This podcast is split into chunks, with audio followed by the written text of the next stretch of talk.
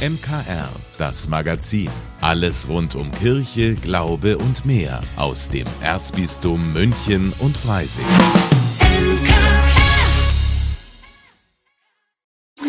Herzlich willkommen beim MKR mit Ivo Makota. Zum ersten Mal seit vielen Jahren findet im Erzbistum München und Freising wieder ein Glockentag statt. Aber was ist denn eigentlich ein Glockentag? Ganz einfach.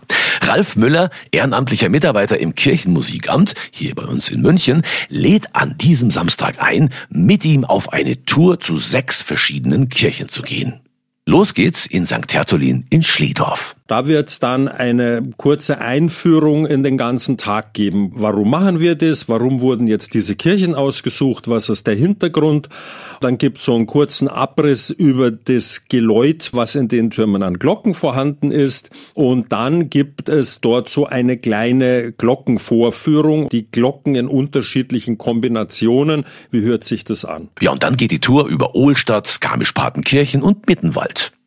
Dass der erste Glockentag seit Jahren im Werdenfelser Land stattfindet, hat auch einen Grund. Und zwar die zehn neuen Glocken, die die Patenkirchener Pfarrei Maria Himmelfahrt vor drei Jahren gießen hat lassen das war jetzt mal der Aufhänger äh, für uns zu sagen, dann starten wir doch mal einen Glockentag im Werdenfelser Land, damit die Menschen mal sehen und hören. Es gibt durchaus auch heute noch neue Glocken. Und genau in diesem Teil des Erzbistums gibt es tatsächlich auf engstem Raum Glocken aus verschiedenen Materialien, nämlich Eisen, Bronze und Stahl. Und so wurde die ganze Geschichte dann rund. Und weil wir jetzt eh gar nicht weit ähm, von Mittenwald weg sind, wo jetzt jetzt die älteste Glocke hängt, die wir bei dieser Tour hören, haben wir gesagt, dann nehmen wir Mittenwald auch noch mit dazu. Los geht's. Am Samstag um 9.30 Uhr in Schliedorf und dann im Stundentakt zu den nächsten Kirchen. Jeder kann nach Belieben dazustoßen oder sich ausklinken. Highlights sind beim Glockentag garantiert. Große und kleine, junge und alte. Das kleinste Geläut an diesem Tag, das ist in Patenkirchen St. Anton. Und das mit Abstand größte und tontiefste ist das Geläut der Pfarrkirche St. Martin in Garmisch. Dort hängen insgesamt acht Glocken auf dem Turm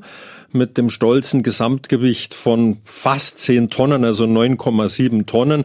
Dort kann man tatsächlich schon von einem Glockenkonzert sprechen, weil mit acht Glocken haben sie quasi unerschöpfliche Möglichkeiten, verschiedene Motive zu läuten. Und egal welches Material, einen Favoriten herauszupicken, findet Ralf Müller schwer. Denn so ein Geläut ist nicht nur der Klang, sondern auch seine Geschichte. Glocken, wie gesagt, aus Eisen und Stahl. Da muss man natürlich auch wieder die Zeit sehen, wann diese Glocken angeschafft wurden. Da war bitterste Not nach dem Zweiten Weltkrieg und den Menschen war es einfach wichtig, dass Glocken auf die Türme kommen. Das muss man natürlich bei seiner Betrachtungsweise da auch mit einwerfen. Und natürlich ist es erhabend, wenn man vor St. Martin steht und, und hört dort acht Glocken und weiß, eine davon ist von 1513. Also, wer an diesem Samstag Zeit hat, am Samstag um 9.30 Uhr startet der Diözesane Glockentag in Schliedorf. Anmeldung braucht's keine. Die letzte Station ist dann St. Peter und Paul im Mittenwald um Viertel nach drei. Na, seien Sie doch einfach mit dabei. Diesen Samstag wird München noch bunter als sonst, denn um 12 Uhr startet hier bei uns am Maria-Hilf-Platz die CSD-Politparade. Die größte Demonstration von Lesben, Schwulen, Bisexuellen, Trans, Inter und Queer Menschen, also kurz LGBTIQ, für gleiche Rechte und gesellschaftliche Akzeptanz im süddeutschen Raum. Beim Thema Akzeptanz geht es auch immer wieder um die Haltung der katholischen Kirche. Pfarrer Rainer Maria Schießler sieht da aber Bewegung. Ich glaube, die wesentliche Änderung, die mittlerweile stattgefunden hat, ist, dass wir nicht mehr verurteilen. Weder arbeitsrechtlich noch pastoral, dass ein Homosexueller, der in der Kirche sich bewegt, der sich engagiert, der mitmacht, dass der wegen seiner sexuellen Orientierung verurteilt wird. Diese Zeit ist vorbei. Stefan Maria Alloff ist nicht nur ehrenamtlicher Mitarbeiter von Schießler, er hat sich auch schon vor Jahren geoutet und damit Kirche auch gute Erfahrungen gemacht. Ich habe mit einem Abt in einem Benediktinerkloster mal ein längeres Gespräch geführt. Ich glaube, ich war 18 saß ich bei ihm im Zimmer und, und habe ihm erzählt, äh, ich bin homosexuell. Und dann schaut er mich an und sagt, hast du sonst noch irgendwelche Probleme? Äh, wir müssen bedenken, das ist jetzt über 25 Jahre her. Ja? Und gesagt hat, du bist für mich genau der gleiche. Deshalb würde ich dich nie verurteilen. Der Traum, Priester zu werden, bleibt Alof aber verwehrt. Wäre selbst nach Änderung des kirchlichen Arbeitsrechts noch immer so. Und dass seine Kirche ihm damit sagt, du bist so nicht richtig, ist nicht leicht für ihn. Ja, das ist diskriminierend. Das ist deprimierend und wir wissen, oder ich, ich, meine, ich kenne homosexuelle Priester, ich kenne homosexuelle äh, Ordensleute und es war für die meisten ein Versteckspiel und oft ein Leben lang. Es war immer mit Angst besetzt, immer zurückhalten, halte ich zurück. Das Thema gibt's nicht. Alof selbst hat in seiner Heimatpfarrei gleich reinen Tisch gemacht und sich vor allen geoutet. Gut für ihn, dass das da möglich ist. Aber ich weiß genauso gut, dass es in der afrikanischen Kirche oder in anderen Bistümern noch ganz anders ausschaut. Ich wünsche mir eine Kirche und eine Theologie der Offenheit, die einfach einen menschenfreundlichen, liebenden Gott verkündet, der nicht ausgrenzt, sondern die Menschen mitnimmt. Einen Vater, den ich kennengelernt habe, auch in der Theologie, auch in meiner Heimatgemeinde, der uns entgegenläuft und uns mitnimmt und der uns nicht abschließend sagt, hey, nur weil ich jetzt auf Männer stehe, gehörst du nicht mehr zu uns. Gott grenzt dich aus. Ich kann an so einen Gott nicht glauben. Und gerade die Menschen, die durch ihr Outing vielleicht auch Familie verloren haben oder Freunde, brauchen die Kirche findet auch Pfarrer Rainer Maria Schießler. Wir begegnen hier keinem Fremden. Wir begegnen Menschen wie du und ich. Dass wir zuhören, dass wir auf ihre Bedürfnisse hören, dass wir mal hören, wie sie Liebe und Sexualität erfahren. Ich möchte die Geschichte hören, da könnt ihr mir gar nicht satt hören. Wie haben sie ihr Coming Out erlebt? Das sind spannendste Lebensgeschichten. Das wünsche ich der Kirche, dass sie Interesse zeigt.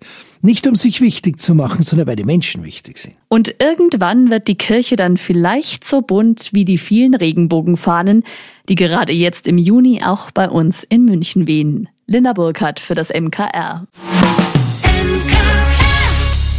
Ja, auch wenn es bis vor kurzem gefühlt ständig geregnet hat, derzeit ist es sehr heiß und schon wieder unglaublich trocken. Das macht nicht nur uns, sondern vor allem den Wäldern zu schaffen. Die Waldbrandgefahr ist groß und in vielen Bereichen Bayerns auf Stufe 4 von 5.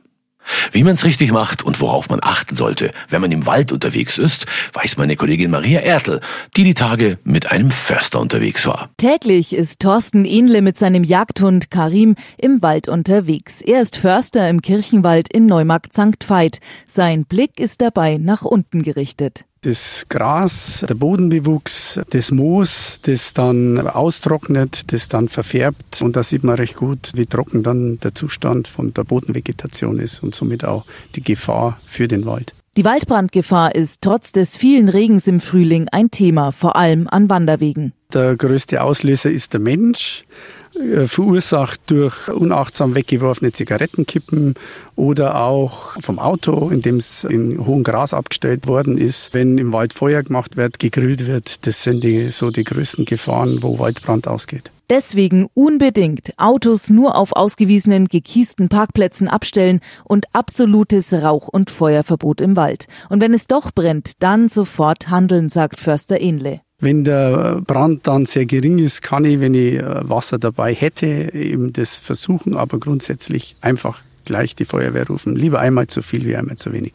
Und wer Angst hat, dass er der Feuerwehr nicht genau sagen könnte, wo er da gerade im Wald steht, ein Hoch auf die Technik. Mittlerweile hat jeder Telefon dabei und am Telefon kann man sein, wenn das GPS-Signal aktiviert ist, einfach seinen Standort erkennen und sehen und kann man das eben mit dieser Hilfe der Polizei bzw. der Feuerwehr melden. Wer wissen will, wie hoch die Waldbrandgefahr in seiner Umgebung ist, eine Prognose gibt's beim Deutschen Wetterdienst. Ja, nicht mehr lang, dann ist endlich wieder Wochenende und das bedeutet diesmal ja zumindest wettertechnisch etwas Abkühlung und hoffentlich wieder jede Menge Spaß. Damit es nicht langweilig wird, gibt's natürlich auch heute wieder, wie immer an dieser Stelle, die Freizeittipps hier bei uns im MKR. Münchner Kirchenradio Veranstaltungstipps. Heute mit Willi Witte. In Dorfen erwartet die Besucher gerade ein geniales Freiluftspektakel. Goethes Faust in Dorfen ist der Titel des Schauspiels, bei dem es um den gleichnamigen Forscher Dr. Faustus geht, der mit Mephisto einen Pakt schließt. Anders ist das 1250-jährige Gründungsjubiläum der Stadt Dorfen. Der ganze Marktplatz und die Häuser daneben werden in das Geschehen mit einbezogen, das Regisseur Andreas Wiedermann auf die Bühne bringt. Er bietet eine komprimierte Faustversion, leicht verständlich, mit viel Tragik, aber auch Humor, eine Mischung aus Schauspielkunst und Musiktheater. Aufführungen gibt es am kommenden Wochenende, am Freitag und Samstag, jeweils um 20 Uhr. Karten gibt es unter faustindorfen.de. Ganz in Weiß sollen die Gäste möglichst am Samstag in den Brunnenhof der Pfarrei Christkönig in Nymphenburg kommen. Denn nach der Abendmesse beginnt gegen 18.45 Uhr das Dinéon Blanc, ein gemeinsames Abendessen mit vielen guten Dingen, erklärt Diakon Alexander Reischl. Alle sind eingeladen, alle Generationen, alle von nah und fern. Das Essen bringt man selbst mit und auch das Geschirr. Die Getränke werden von uns gestellt. Wir bauen auch die Bänke und die Tische auf und alles soll ganz in Weiß sein. Und wir freuen uns, wenn noch manche ihre Tischdeko selbst mitbringen. Alles in Weiß, auch gerne die Kleidung. Sollte es regnen, ziehen die Diner-Teilnehmer einfach in den Pfarrsaal um.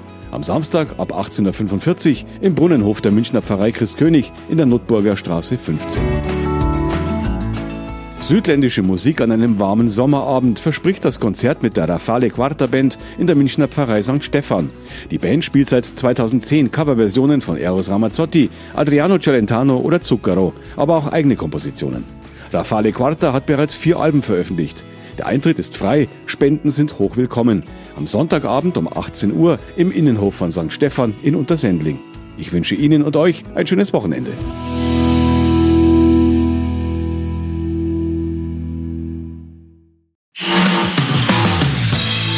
Dank, dass Sie sich unseren Podcast MKR, das Magazin des Münchner Kirchenradios, angehört haben.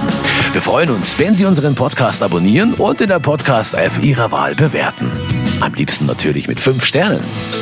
Wir haben auch noch viele andere schöne Podcasts. Diese finden Sie unter münchnerkirchenradio.de und überall, wo es Podcasts gibt. MKR, wir machen Ihren Podcast. MKR, mehr Tiefgang für den Süden.